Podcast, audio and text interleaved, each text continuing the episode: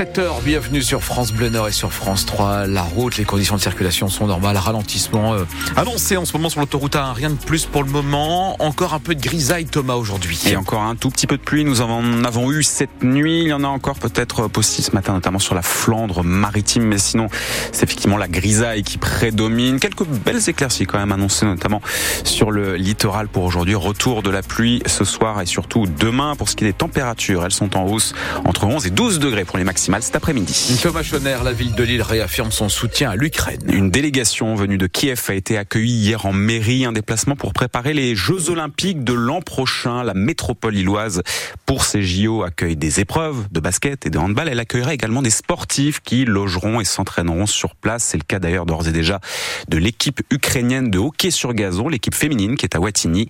Cette préparation des JO se fait dans un contexte toujours de guerre avec la Russie. La question a été abordée hier à Lille avec notamment Roman Porcon, le président du comité national olympique d'Ukraine, un certain Sergei Boubka, légende du saut à la perche, détenteur de plusieurs records du monde. C'est sur un tapis rouge et sous un tonnerre d'applaudissements que la délégation ukrainienne a été accueillie en mairie de Lille, un signe de solidarité qui touche particulièrement la star de la perche, Sergei Boubka.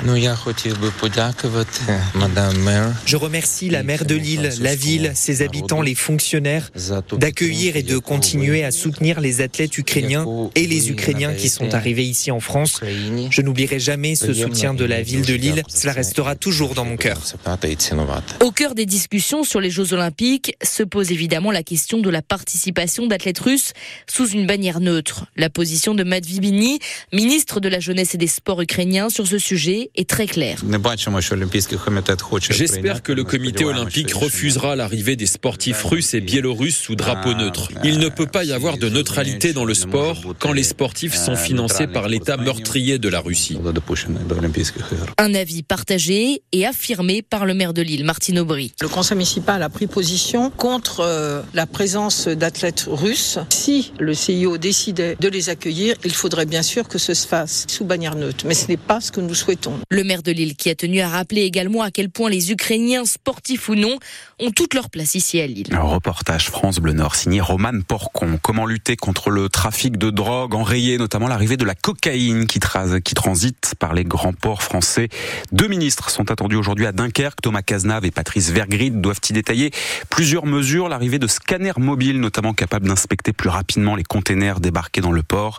Pour lutter contre ce trafic, Dunkerque va également bénéficier de 25 agents des douanes dédiés. Le gouvernement veut aussi former les douaniers face au risque de corruption. 7h03 sur France Bleu Nord, une animatrice périscolaire du Douaisis a été mise en examen et placée en détention provisoire. Cette jeune femme âgée de 21 ans est accusée à Coincy d'attouchement sur des enfants. Des élèves de l'école primaire Joliot-Curie ont été interrogés par la police. 11 victimes, 11 fillettes ont été identifiées à ce stade. Elles décrivent des baisers ou des caresses au sein même de l'école. Le maire de Coincy, Claude Ego, nous explique qu'il a été alerté le 23 novembre, soit un peu plus de deux semaines après l'arrivée à l'école de l'animatrice. Mais c'est des enfants effectivement qui se sont exprimés euh, pendant le midi auprès d'enseignantes et puis également de ma responsable d'animation qui était sur place ce jour-là. Donc on est le jeudi 23 novembre. Des faits euh, assez bizarres euh, d'embrassades, de, photos, enfin voilà des premiers termes qui sont exprimés par les enfants. Et donc immédiatement on a suspendu l'activité de la personne euh, qui était mise en cause pour qu'elle ne puisse déjà plus travailler dès le soir. Les parents, euh, je ne sais pas si tous ont porté plainte un certain nombre. Une grande majorité a déjà porté plainte. Peut-être que d'autres porteront peut-être ensuite parce que euh, un certain nombre d'enfants se sont exprimés directement. D'autres peut-être ne se sont pas encore exprimés. Euh, d'ailleurs, il y a une psychologue scolaire qui euh, travaille avec les familles à la fois vis-à-vis -vis des enfants qui euh, ont été confrontés à cette situation euh, et qui ont parlé, et d'autres qui n'ont pas encore parlé. Donc peut-être qu'il y aura encore d'autres plaintes euh, d'autres familles. Selon le parquet de Douai, l'animatrice nie l'intégralité des faits qui lui sont reprochés. La jeune femme est mise en examen, elle est en détention provisoire depuis le 30 novembre. Ils seront eux jugés à Lille lors des deux prochaines semaines. Deux adolescents âgés de 15 ans qui ont été interpellés dans la métropole, accusés d'avoir lancé chacun des alertes à la bombe. L'un d'eux a ciblé des lycées du Nord, à Roubaix, Tourcoing ou Waterloo. L'autre s'en est été pris à un établissement en Moselle, dans l'est de la France. Nous vous expliquerons comment ils s'y sont pris pour lancer ces alertes à la bombe dans le journal de 7h30 tout à l'heure. À Lillers, dans le Pas-de-Calais, un incendie cette nuit vers 2h du matin. Un bâtiment de 50 mètres carrés qui s'est embrasé, bâtiment qui se trouvait dans la cour d'une maison inhabitée. Personne n'a été blessé. À deux semaines des vacances de Noël, le coronavirus se rappelle à notre bon souvenir alors qu'un nouveau variant circule, le JN1. Tous les indicateurs augmentent dans notre région sans pour autant atteindre les niveaux de 2020-2021. En une semaine, par exemple, le taux d'incidence a augmenté de 13% dans les Hauts-de-France pour atteindre 33 nouveaux cas pour 100 000 habitants. 7h05 sur France Bleu Nord et Thomas, ce vendredi, le début du Téléthon, l'opération en cette année à sa 37e édition. Oui, la formule ne change pas, même pour cette 37e édition. Le Téléthon, ce sont toujours des événements, des défis près de chez vous, la grande émission également euh, à la télévision euh, sur France 2 et France 3. L'objectif est toujours aussi de récolter des fonds pour financer la recherche sur les maladies rares. L'ambassadeur du Téléthon cette année s'appelle Ibrahima, un petit garçon âgé de deux ans et demi qui est atteint d'amyotrophie spinale.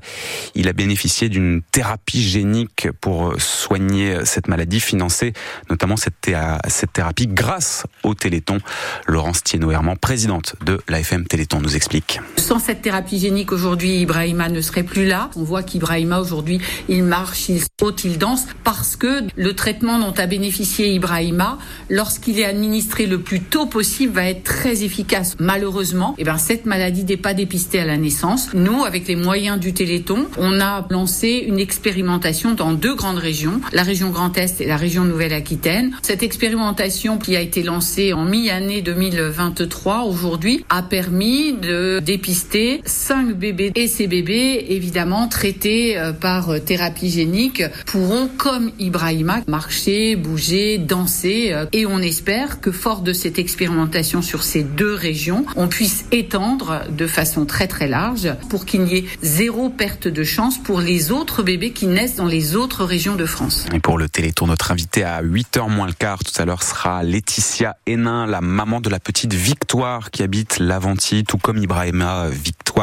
est atteinte d'amyotrophie spinale, maladie qui l'empêche de se déplacer. Victoire qui n'a pas bénéficié justement de ce dépistage dont Laurence Tino Herman parlait à l'instant, d'où l'importance cette année euh, du Téléthon. Victoire qui va bien, hein, nous l'avions eu il y a deux ans sur France Bleu Nord, elle est désormais à l'école. Sa maman nous racontera le football avec la 15e journée de Ligue 1 qui débute ce soir. Le Racing Club de Lens se déplace à Montpellier, match qui est frappé par un arrêté d'interdiction, un arrêté d'interdiction des supporters. Nous en parlions hier, arrêté qui a été pris par la préfecture de l'Hérault pour ce qui est du match en tant que tel. Montpellier 13e au classement, Lens est 6e pour le moment de Ligue 1 avec euh, une série de 9 matchs sans défaite. Rencontre à suivre en intégralité sur France Bleu Nord. Ce sera à partir de 20h30 avec Sylvain Charlet et Adrien Bray.